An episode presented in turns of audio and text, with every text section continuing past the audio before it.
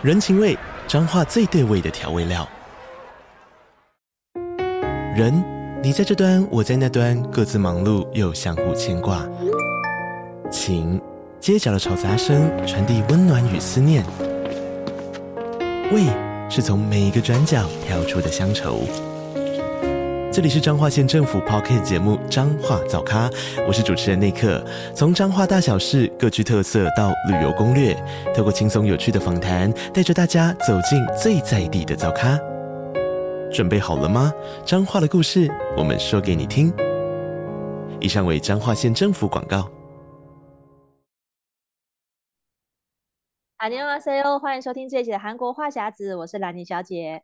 我是索尼克。 好，这一集我们要跟大家聊一个，就是这个最近韩国最大的新闻哦。我相信我们听众朋友应该都有看到新闻了，就是在韩国的梨泰院的踩踏事件。那这件事情其实就是在这个，哎，算是已经是上。上个星期六发生的，就是万圣节那个时候发生的事情。那现在已经是过了一个星期了，嗯、那其实，在韩国也已经就是已经结束一个星期的哀悼期。其实现在在韩国来讲的话，索尼克，你觉得还有这个这个整个社会现在氛围大概是一个什么样的情形？嗯，因为其实万圣节踩踏事件发生以后，就是进入韩国的那个国。国丧哀悼期嘛，然后所以很多有些店是自发性的，就是暂时停业，嗯、就是为了要就是哀悼这件事情。然后韩国的各个公演啊、演唱会活动啊，或者是比较欢乐的节目也会暂时停播，就是停播个一周。嗯、所以其实其实大这整个气氛都是算是还是算蛮哀哀悼默哀的这种气氛。但是我我觉觉得对万圣节这件事情，其实我觉得。我刚听到的时候，其实也很难想象，因为我记得我那一天、嗯、那一天早上的时候，我女朋友跟我讲说啊，韩国发生大事，什么踩踏事件。那时候我还在半睡睡梦之中，我心想说，嗯，踩踏踩踏应该还好，不会那么夸张。嗯、就等到我一醒来的时候，才发现哇，怎么会那么严重？然后看那个新闻的画面啊，嗯、就是哎，那条。坡是我之前去梨泰院会经过的坡，然后整个场景都很熟悉，然后我就觉得哇，这个这这个这个事情，这我到现在大其实也很难接受这件事情，因为我不会，我觉得说哇，怎么会发生这么恐怖的事情？尤其后面一些影像一直出来，嗯、对，那我我们先简单介绍一下梨泰院是什么地方，嗯、因为我感觉应该很多人还也不太了解梨泰院是什么地方，那、嗯、你应该对梨泰院比较了解，可以跟大家分享一下。对，其实我像之前我记得我们可能也曾经在某一集在聊韩国旅游，跟大家介绍过，就是梨泰院这个地方，其实它是大概在诶这个一九五零年代有驻韩美军进驻，就是在龙山区，所有的龙山区这边有驻韩美军的存在嘛。那他们驻扎之后，就开始那边变成比较，因为就是比较多外国人在那边呃出没，所以那边就变成一个比较异国的商圈，然后有很多异国的餐厅。那到现在其实已经这么多年来。梨泰院我觉得还算是首尔里面最有异国风情的一个区域，就是你说相较于明洞啊，或是宏大，它一样是这种比较热闹的地方，可是梨泰院就是特别的，像是一个外呃比较有国国外、嗯、国外的这种这种氛围的感觉，但是但是那边也有很多韩国人很喜欢去，因为我发现我后来几次去的时候，我发现韩国人的比例还是高的。就即便那边是应该是比较多外国人出没，嗯、可是我我发现韩国人也很喜欢去那边，主要是因为那边有很多的酒吧跟夜店，嗯、然后那边就是、嗯、基本上那个就是酒吧的比例是高于餐厅的，所以大家常常在可能礼拜五、礼拜六晚上是去那边喝喝两杯。然后也有很多人是专门去那边把妹啊、烈焰啊，就是那个地方也是一个比较，就是算是你想要去认识新朋友的话，去那边跳跳舞啊、喝喝酒是很容易，就是很容易认识人。所以那边对我来讲，我觉得它就也是一个算是呃年龄层比较高一点，就是比较是社会人士让上班族下班后去喝酒的。嗯、因为如果要更年轻的族群，就会去宏大那边的夜店。就是如果以、嗯、以年龄层来分的话，然后我记得我们之前其实我跟索尼克还有我们共同的朋友，其实也也也去梨泰院约了三、嗯、三至少有三四次吧。我记得我们在那边的那个呃空中酒露天酒吧也有喝酒过，然后也有在那边的餐厅吃饭。嗯、所以其实我觉得对我们两个来讲，其实梨泰院就是一个很也算是相较算是熟悉的一个地方。而且我我相较索尼克，我还去过更多次，嗯、因为我我那时候认识蛮多外国朋友的，所以他们也很喜欢去那边的酒吧喝酒，就会约在那里。所以我个人对那个场景是很熟悉。然后我我闭起眼睛，我都可以想象要怎么样从地铁站出口，然后先从哪一个坡上去，然后再去哪里。其实那边有些店已经经营很多年了，还有一家很有名的烤呃韩国烤肉店叫 Maple Tree，它也是就是很有那个绿色烧酒瓶有装置的那一间、嗯、那间店，它也是一个地标。所以那边对我来讲，我觉得它其实是一个很很欢乐，然后因为也在那边喝酒很放松的一个地方。可是现在发生一个这样的事情，我觉得真的对对韩国人也很冲击，对对去过的人都会觉得说啊，怎么会这样？甚至我就想说，如果我下次去韩国，我还我我还敢不敢踏踏进去那那个区域？因为我觉得那个、嗯、你看到新闻片段，我觉得太太冲击了。就是发生在那个地方，你一定知道就是在那里，已经必经必经之路，就是离地铁站最近的那个。而且那个汉密尔顿饭店，它在那边也很多年了，嗯、就是就在那个饭店旁边，就是大家都知道就在那里。对，一个地标级的存在，而且那个汉密尔顿后面有一间很有名的酒吧，对对，是大家排队都会去的。对对对对，那个很真的是很招牌的一间店，然后你无时无刻去都是挤满人的状态。对，可是我觉得我我就就我就会觉得说，其实这次的事情发生会让大家有一种，就是我觉得我觉得所有人都很难想象，就是韩国人也很难想象，然后外国人也。很多外国媒体报道都会觉得说，怎么会一个万圣节的庆祝会会会有一百多人死亡在就在那里？对，对，所以我觉得现在，因为现在那边看看新闻，很多那边是呃封锁，还那一条巷子就封锁起来嘛。然后他们好像可能还要再继续调查。可是我就在想说，你总不能一直这样下去，嗯、因为那边的商家也要生存嘛。那他们前面是配合政府，可能自发性的停业，嗯、可是不知道你说一个月以后、两个月以后。我在想那个商圈要怎么样才能复苏？嗯、因为加上现在很多观光客又去韩国了，那你有一个地方一直这样子，对也不可能一直封锁下去。只是就是我觉得可能还还需要一段时间，嗯、也是有点遗憾啦。可是我觉得这个这个就是。嗯希望不要再发生这样的事情。嗯，嗯，但是因为这件事情发生之后，韩国其实有有另外一种声音，就是因为、嗯、因为他这件事情发生在万圣节的前一个晚上嘛，嗯、然后他后后面那一个就礼拜日的时候，虽然那边。呃，梨泰院是封锁，但是有人就说宏大那边的那个万圣节的气息还是在，大家还是就装扮的，就是就是就是装扮成鬼怪啊，或者什么就是特殊的装扮在路上走，就还是欢乐节的气氛。然后就就很多人就说啊，怎么会这个样子？虽然因为发生梨泰院这件事情，宏大那边就有很多人就是举牌啊，然后加强警力。哦对，但是还是有人就会觉得说啊，这样子会不会观感不太好之类的？嗯，对。然后我就觉得啊，其实也还蛮那个，因为有些有些比较保守一点的韩国人，他觉得啊，既然韩国发生这些大事，是不是应该万圣节要暂时停办的一些相关活动都要停这样？嗯，然后就就是有正反两派的不同声音啊。对，但是我觉得应该应该这事情过了以后，就是应该会慢慢的就是。人潮慢慢回来，我觉得活动还是会续办，就是一些是演唱会那些还是会重新再恢复一些正常的运作这样子。只不过因为这件事情，我看哎电视上有教人就说啊，怎么如果遇到这种比较人多的场景要怎么自保，就例如说抱胸啊，oh, 就是让自己这胸部有一个空间呼吸的空间，比较容、嗯、比较可以就是不会遇就是。比较，他们应该好像都是窒息窒息死掉的，好像是。对，其实我觉得这次事情，因为、嗯、对我们虽然说是踩踏，可是韩国的报道都是讲说是压死事故嘛。其实他真的就是被被被挤压死的。所以我在想，其实因为韩国之前没有这方面的安全教育，然后很多都是呃，比如说之前是因为啊、呃、发生了。庆州发生了地震，所以大家开始有一个地震的安全教育。然后四月号的船难之后，就开始教大家怎么样，就是在船船上逃生。就是都是发生了一个灾难之后，才开始教怎么样自保。然后这一次事件之后，我就在想说，韩韩国会不会开始进行这种，就是很多人的时候，你要怎么样去，就是让自己不要避免不要被被被踩死、被压死。我我相信他们应该很快就会开推出这样的课程。嗯因为的确，大家有点，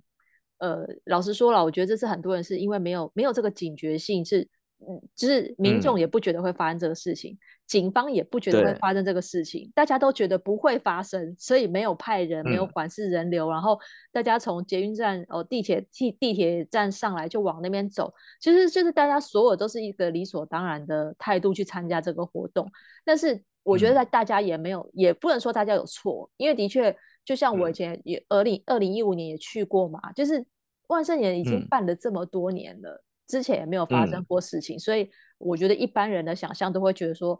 来这边参加万圣节活动不会想到有什么危险性。对，所以我觉得这次事件如果可以让韩国人有多一点警觉性的话，我觉得也可能就可以避免下一次。因为你看，像台北最最挤的时候就是在跨年的时候，现在台北的市政府一零一那边常常都会很挤。然后有一年就是在市政府捷运站里面发生那个、嗯、呃先头皮事件嘛。就是那个搭在在那个捷运的捷运站的那个那个手扶梯也是发生意外，然后就就后来就加强管制什么的，所以当然大家常常就会，我们都希望先预防，可是你没有预防的时候，就是等到事情发生了，然后才能去应变，对，所以这个就是常常常常也是。就是在这种大家都没有预期到的情况下发生，可是就是希望说这次的事件，韩国真的可以学到教训，因为我觉得大家短期都会，短期一定会加派警力嘛。你说我看到宏大那边就很多那个警察出没，嗯、然后在那边巡逻，可是真的在你看那天那天在梨泰院那边布置才一百多米的警力，而且他们也不是为了控制人流配置的，嗯、是为了去抓毒品犯还有其他的那些犯罪行为。所以我觉得现在是，就是事件经过了这么多天，韩国政府就是警察局也终于承认说他们的警力不够。可是其实可能就是要教大家说，嗯，有有尤其是台湾人，就是现在如果去韩国旅游，因为我们外国人的话，可能你不太知道当地的风俗民情，但是你出发发生事情的时候，你可能比较。呃，不知道要怎么应变，所以今天我们也顺便教大家说，如果去韩国，可能要先了解一下他们的社会形态啦。嗯、比如说，在韩国的推挤就是一个日常，嗯、索尼克一定常常感受到。对对对，因为因为像你刚才说那个台台湾那个跨年的时候会很挤，但是其实我就觉得韩韩国这。用推挤已经是算是一个很日常的一个状况，因为像我每天早上搭二号线啊，一到那个上下班时间的时候，就是非常的人挤人。嗯、然后，而且韩国是这样，它就是你即便开门人里面人已经很满，就是后面还是会有人要硬要挤上去，对，就一个挤一个，一个挤一个。然后他们是就是像。我觉得应该生活习惯不一样，像在地铁上有座位嘛，嗯、就是台湾会稍微保持一点点就是社交距离嘛，但是韩国是哎、嗯、有一个小座位，他因为他已经腿很酸，他就硬会钻进来的那种，嗯、所以其实，在韩国搭地地铁啊，就是很挤，是很正常。然后，尤其他们出去，他们脚下要下到到站要下地铁的时候，他们可能他不会讲说不好意思，他直接是推你，直接推你出去。对对对对对对对，因为如果你站在那边不动，他是直接是推你的。对，因为因为我看很多之前来韩国旅游的人都会。就是可能在在网上留言说说他们受不了韩国人推人这件事情，对对对，在韩国是很常发生这件事情，因为他就觉得哎、嗯欸、你挡在前面都不走，你知道吗？然后他急着要下车，因为韩国是他如果是关门时间到，他就是定他会响那个声音嘛，就是要赶快叫门就要关了，嗯、所以他如果不推你的话，他可能慢一点他就出不去了。嗯，对，所以很多人他就直接是推，因为他就用讲的太慢，你可能在。对，真的真的，耳机也听不到，他就直接推。那你有之前有被推过吗？对啊，因为像我也是搭二号线，二号线真的是非常拥挤的一条 线路，尤其我在江南站嘛。然后如果要去就三号线那个交大那边转车也是，就是我我我觉得如果很多人如果没有去韩国搭过地铁，你可能没办法想象到底有多挤，因为其实台北捷运。再怎么挤都没有韩国这么挤，就是因为我们在在台北搭捷运习惯会保持一点安全距离，即便是在就是排队上车的那个，你也不会觉得大家距大家都会有点距离。然后我发现上车之后，台湾人通常不会跟人家贴在一起，没有就是不会背靠背这么的近。嗯、可是，在韩国那个挤的真的是你，我就觉得，尤其像我可能个子不是很高，然后我都觉得如果旁边人都很高，我可能头要。往上，你知道吗？就是要不然我会贴到别人的那个胸部，嗯、或者是贴到他的背部，对对对对，就是我好像会我人整个头可能要靠在他胸前这么这么近的距离，我都觉得很可怕，因为我不习惯跟人家这么靠近。可是我觉得韩国人好像就是不觉得有什么。我觉得他们太、嗯、太习惯了，然后包括说对，因为日常就是这样，嗯，因为包括说像地铁上你，你你最容易遇到就是这种，就是你跟陌生人要被迫靠这么近。可是就像演唱会也是，嗯、演唱会像我们常去那种韩星演唱会，在台湾你如果去小巨蛋啊或者什么有那种摇滚区，然后在韩国也是，就是你参加演唱会的时候，那个摇滚区是不得了，那个那个挤的情况也是你常常根本就是没有办法动，而且大家都会一直往不断往前。嗯，而且那粉丝都是没有在客气的，嗯、粉丝真的是没有在客气，他只要看到自己喜欢的明明星，他就整个是失控。因为我我记得我之前也常常去看演唱会，嗯，然后有些就是尤其是男 idol 出来，然后后面的迷妹就会一直尖叫，然后一直往前挤，一直往前挤，一直往前挤，边尖叫边往前。对，然后我觉得比挤的还更恐怖是那个尖叫，因为我好常常就是被他们那种一叫，我耳朵是暂时失聪的那种感觉。因为他就是我不知道你的，就在你的耳边。叫他就完全没有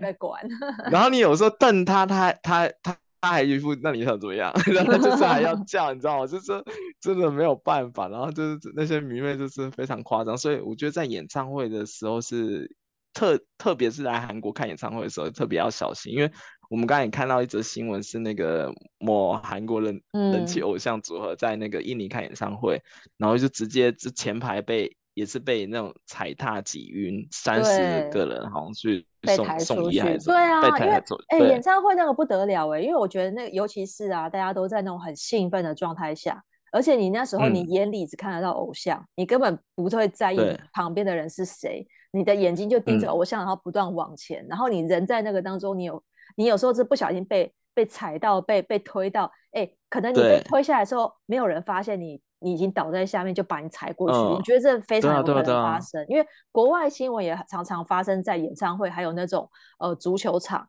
体育赛事的时候、嗯，那种就是因为大家都处在太兴奋的状态了，所以只要有人被有人被踩过去之后，哎、欸，其他人就根本不知道下面有人，就继续这样踩过去，那个超可怕的。对，所以这个有些后面的人其实他也看不到前面，对他，对对对，他他根本看不到，所以。我觉得这种危险就是发生在瞬间的时候，就像这次也是，因为很多人是说，这个幸存者都说这个就是很瞬间的事情，他知道的时候已经来不及了，嗯、就是有点像是那种洪水来袭，你是洪水到你面前的时候，你根本连逃都逃不了，可是这个人潮跟洪水是一样的汹涌，所以我觉得这种情况下，就是、嗯、真的就是人多的地方要特别小心啦。那另外就是像夜夜夜店也是像。我自己的经验是去梨泰院的夜店的时候，因为我也曾经是自己去，没有其他的朋友。那我本来只是也是想要去放松，感受一下气氛，嗯，但是我就发现，在夜店里面的那种推挤啊，他那个挤还不是，我还不是在就是万圣节以外的时间去的。然后我只是在那边，就是本来你只是在舞池里面想说，哎，看到大家就是在那边摇摆身躯，也不是很也不是很激动跳舞的那种那种那种热舞的场合，可是就会有一些就是比较。比较不怀好意的那种 我欧巴会接近你，然后那些韩国男生就是对他就是咸猪手，他靠近你，然后就跟你贴得很近，基本上就是贴在你的背后哦，嗯、然后就想要就是可能手就过来，然后可能就想要摸你或者抱你这样子，然后我那时候就觉得说，人是很挤，也没这么挤吧，就是他就是你就明明旁边还有空间，可是他就是一副就是哦好挤哦，所以不得已就靠在你身上。就是这种时候，你就要特别小心，嗯，因为他就是故意的。对，就是这种是。因为像我之之前之前我是去那个宏大的那个很有名的 NBA 的夜店啊，然后他那个是从从入场的时候你就要开始排队，然后我一我一开始以为说他应该是排队是因为要人流控制嘛，啊，然后就没想我一从进场进去以后，我就开始就跟着那个人流就是。感觉很像跨年一样，就真的是非常挤，非常挤，嗯，然后一直到我根本没有办法到大舞池那边，我只能在边边，然后就很挤。哦，我就是想说，哦，为什么韩国那么挤，就挤到你很难动弹，就是大家还是玩得很嗨，嗯，就是它那个空间几乎是很小很小，然后但是啊，我我不知道是因为我去那夜店还是怎么样，就它的那个在地下室，然后它的空气又特别糟，嗯，所以其实我自己去韩国夜店，我觉得是不太舒服。的，因为很容易就就就是就整个整个好像呼吸不到新鲜空气那种感觉，而且尤其是人贴人的那种下关系，然后所以我就觉得。觉得就是，如果要大家去韩国夜店的话，也要选一下，因为有些人气夜店，他人真的是非常多。因为我后来有去别的夜店，就是很空，嗯、就是如果不是那种 不是那种很有名的夜店的话，它真是很空。那我就觉得还可以接受。但如果是去那种真的是人气夜店的话，要排队入场的那种，到里面我觉得好像也是蛮挤的。所以大家还是要就是小心。因为我是、嗯、我其实是不喜欢这种人挤人的场合。一开始去有时候是为了呃，就体验一下嘛。我也记得我。大概不知道前几次去韩国也是跟朋友特地也是去宏大的那个 M M B，还有 M B One 跟 M B M B Two，对对对，对，然后对对对，然后我们去的时候，其实那个也是那个不是什么旺季的时间，所以就是人、嗯、人还好，就是一个普通的可能礼拜二晚上吧。所以我跟我朋友去的时候，就是人一开始没有很多，可是他的舞池非常的小，所以其实一下就客满了。就是我一开始想说，反正就去那边走走，然后立刻就会有男生过来搭讪你。然后就是啊，你们哪里来的什么这种的，就是就是一定会有人来搭讪。可是你跟他跳跳，有时候你也没兴趣，就想要就想说，呃，就就就就不要理他们好了。然后那些有有些人还会故意把你就拦下来，继续跟你聊天啊什么的。就是然后就是因为那个有时候人很多的时候，你又不好意思，就是。或是你也没办法，就转头就走，因为人很多，你就会被 困在中间。所以就是，嗯、就是大家如果要去，就是韩国要去，我觉得去夜店不是什么坏事啊，因为这是一个文化嘛，就是去体验一下韩国人他们就是在怎么样在那边，就是就是放松啊什么的，就是会就这边听年轻人的夜生活。对，我觉 得我觉得夜生活可以去体验，可是真的就是要特别小心。嗯、我觉我倒觉得。好像不是比较不会遇到什么扒手的问题，就是我觉得那个好像还是最、嗯、最其次的问题，反而是人很多，你可能会就是有这种挤挤压的，就是可能比较难呼吸的这种这种状态，或者说就是像遇到遇到这种比较不怀好意的那种欧巴，就是就是在那边显出手，这个是女生特别要注意的。但是的确就是在韩国，像我们刚刚说的，不管是夜店，然后地铁或者是演唱会，其实都很容易就是遇到、嗯。推挤的这种场合，就是我觉得大家也可能不能以你在台湾的经验去那边去、嗯、去看，因为台湾真的就是没有那么挤，那韩国真的就是这么的挤，嗯、所以我觉得大家都要自己应变一下，就是哦，你你要有有心理准备会有这种挤的情况发生，嗯、然后你就要提前的自保，就是比较嗯，就是预防。我也是因为透预。因为这件事情以后才知道，人人挤的时候要抱胸，嗯、就是 比较那个，就是你要创造这个空间，让你可以呼吸。对对，嗯、然后其实这这梨泰院还有一件番外篇，就是那个梨泰院毒糖果事件。哦，对对对对，但那他他这个其实是那个之前的事，因为因为是因为韩国那个毒品的有些问题嘛，嗯，然后再加上其实其实我我那时候其实那那周有刚好刷到抖音上面有那个什么驻。驻韩中国大使馆也在宣传，就是因为韩国最近毒品有些问题，就如果遇到在夜店里，如果遇到别人给你给你的一些东西的话，不要随便吃。嗯、但我觉得这个其实就是一个基本的宣导。对啊，就是嗯，因为其实你如果在外面，就不管说是不是在夜店好了，就是在其他地方，就是不管是不是在韩国，就是如果别人给不认识的人给的东西，就真的还是不要吃比较好。是啦，就是尤其是别人开给你的饮料也不要喝嘛，嗯、这其实也是一个常识，就是这个我们在台湾也很常教，对对对对，就是你绝对视线不要离开你的饮料。你可能就是去上个厕所回来，那杯饮料已经被调包，你也不知道。所以就是这个字，我觉得是一般人都需要，不管你在哪一个国家，这件事情都是要特别小心的。就是因为夜店本来就是一个很容易发生这种事情的地方，不管是在韩国还是在台湾，就这个这个事情大家都要有戒心。我觉得，嗯，对，尤其接下来大家可能准备要看完旅展，准备要来韩国，嗯，对。然后其实我们刚才跟兰妮有讨论一下，说来韩国就是除了这这以防止这种踩踏事件以外，其实我个人觉得保险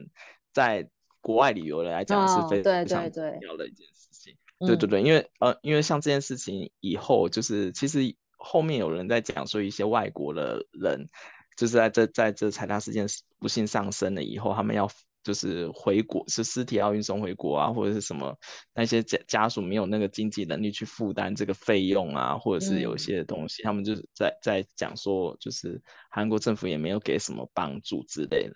对，然后这时候其实呃，不管是有没有上升，或是在旅游中如果有发生意外什么话，其实有保险的话，相对来讲会比较就是对对，就是自己会比较有点帮助。嗯，就是。因为像我朋友之前是来韩国滑雪，然后他那时候因为他他其实是滑雪初级者，然后他就是坐了那个缆车，然后不小心上了最高阶的那个雪道，哦，然后他就是滑下来以后就是摔摔断腿，然后那时候他、嗯、他摔断腿的时候在当地送医打石膏，然后还有就是赶快买买机票回来，嗯的那个费用就是超乎他想象的贵，因为他那时候没有特别去买那个保险。嗯对，所以我，我我那时候是，我刚才跟兰妮讲说，其实就是，哎，不管是要去哪里玩，如果出国的话，就是也可以，就是就是未算未雨绸缪吧，就买一个保险，或者是像现在很流行那个不便险，也很很重要。因为我其实我之前都是买不便险比较多，嗯嗯嗯，因为常常会有那个行李破损啊，或者是航班延误。对对对对对，所以就是跟大家讲说，之后如果来韩国的话，就是或之后出国玩的话。就是也可以，就是那保险，因为我我猜应该很多人是跟我以前一样，是觉得那保险要加钱，然后全部都跳过，嗯，就是不买。对对对对，所以我后来我看了这件事情，才想到啊，就是有保险真的有差。我觉得，因为其实保险有时候就是虽然是保个心安啦，可是就是不怕一万，只怕万一嘛。常常，其实保险它也是赚你这个钱，因为其实很多地方，因为。尤其是你在台湾以外的地方，像这些医疗的行为啊，或者是就是这种急难救助，嗯、其实都是要另外付费的。尤其就是像在台、嗯、台湾的，就是说救护车这些，就是它是一个算是一个很呃免费的服务。但是在比如说在美国，在叫叫救护车就是要另外给几百块美金，这不是不是一个免费的。那韩国的话，其实我我们当然是不希望就是大家有发生意外啊，嗯、可是就是难免，假设你真的需要呃有一些医疗，因为毕竟你如果没有这个海外的医疗保险的话，通常那个医疗费用，因为我们如果说台湾人没有韩国的这个这个健保嘛，嗯，所以其实你那个医疗费用自费下来的话，应该都。不便宜，嗯，这个这个，尤其我听说好像健保好像也可以报销一部分，有一些的那个海外的医疗，哦嗯、对对对，但是你要记得开英文的那个、哦、那个什么诊断书，但是他也只是帮你就报销一些，就是减一些，就是但不无小补啦，就是说大家如果是在。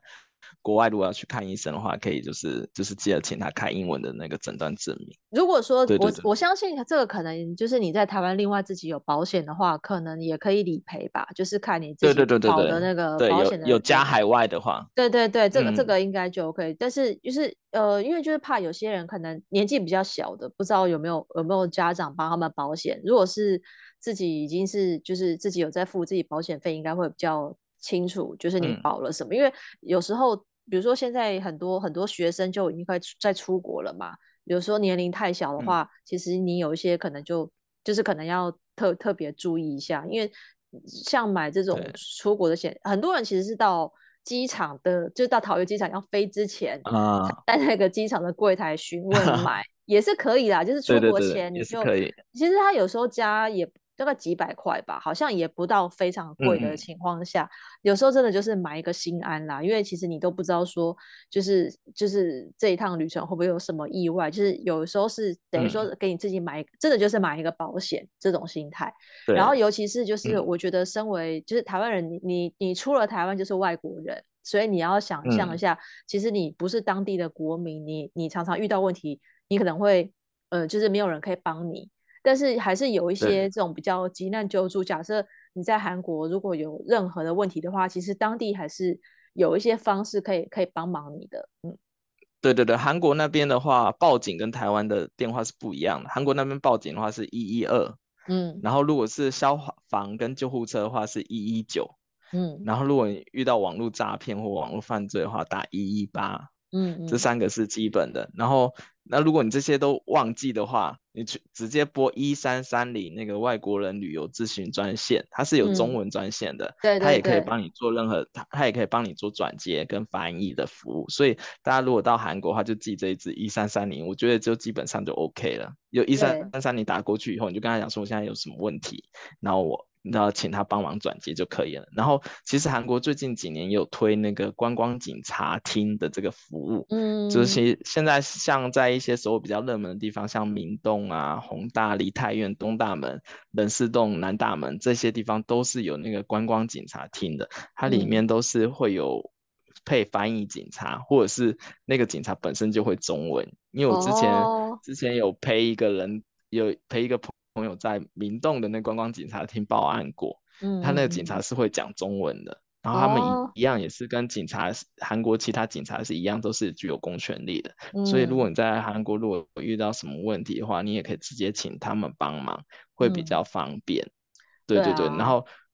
嗯嗯，然后如果要如果临时护照遗失啊，或者是有什么事的话，也可以找那个驻韩国的台北代表部，在那个光化门那边。嗯、对对对，嗯、大家可以就是就是查一下网络上都相关的资料，他有一支紧急的联络电话。对对对对，其实其实对，因为就是这次雷泰院事件后，嗯、我觉得多少人，有些人可能对韩国不了解的，就会很担心说，哎，韩国是不是这个这方面的这个就是不太不太。就是不太不太安全，会大家会有点却步。就是如果还没有去过韩国的话，嗯、那尤其这次刚好举办旅展，旅展这次韩国的主题就是安心旅游，我觉得有点被、嗯、有点有点尴尬，有点讽刺。对他们主打安心游韩国，结果就发生李大院事件。嗯、可是因为这是这是他们今年的旅游的主轴，就是本来是主打说疫情之后的安心游韩国，嗯、结果我没有想到。嗯、对，所以我觉得这次韩国的摊位还是蛮多人去咨询的。可是我在猜，可能。很多人如果没有去过会担心，那今天就是先跟大家介绍一下，说假设你是第一次要去韩国的话。你就是要先有一个心理准备，就是韩国常常会有这种推挤的情况，自己要先先先小心，要有啊有心理准备。那如果你要去夜店啊，或是演唱会这些比较拥挤的地方，也是你可能就是可能就是只是先先自保，先看一下，比如说我们最基本就看一下，哎，逃生门在哪里，然后或者是哪里，就是不要往人多的地方去挤。嗯那我觉得其实这这这有时候我觉得那个危险不是因为那个地点，而是你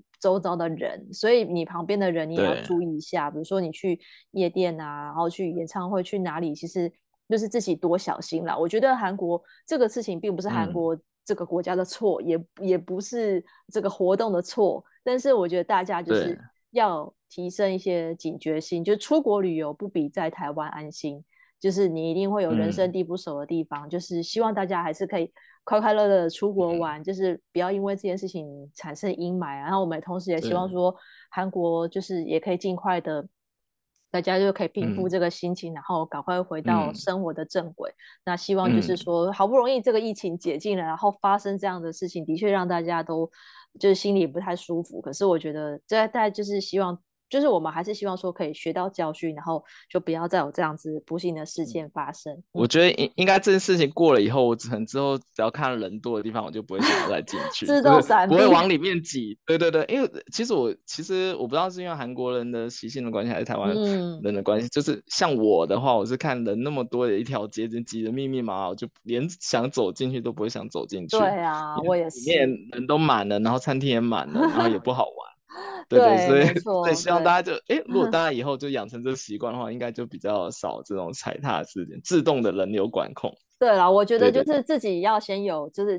你有你你要预你要预设，就是没有人会帮你的时候，你至少要自己帮自己。就是尤其是出国玩，假设你不是跟团，没有导游，自由行的话，就是要自己为自己的安全负责。我是觉得大家都要有这个危机意识啦。那今天就跟大家聊到这边喽。嗯、如果想要关注我们的话题，可以加入我们韩国话匣子的脸书社团。然后想要追踪韩国的消息，可以 follow 我的粉专 Hello Lenny 兰妮小姐，还有索尼克的玩转韩国。那我们下礼拜再见喽，拜拜。嗯，拜拜。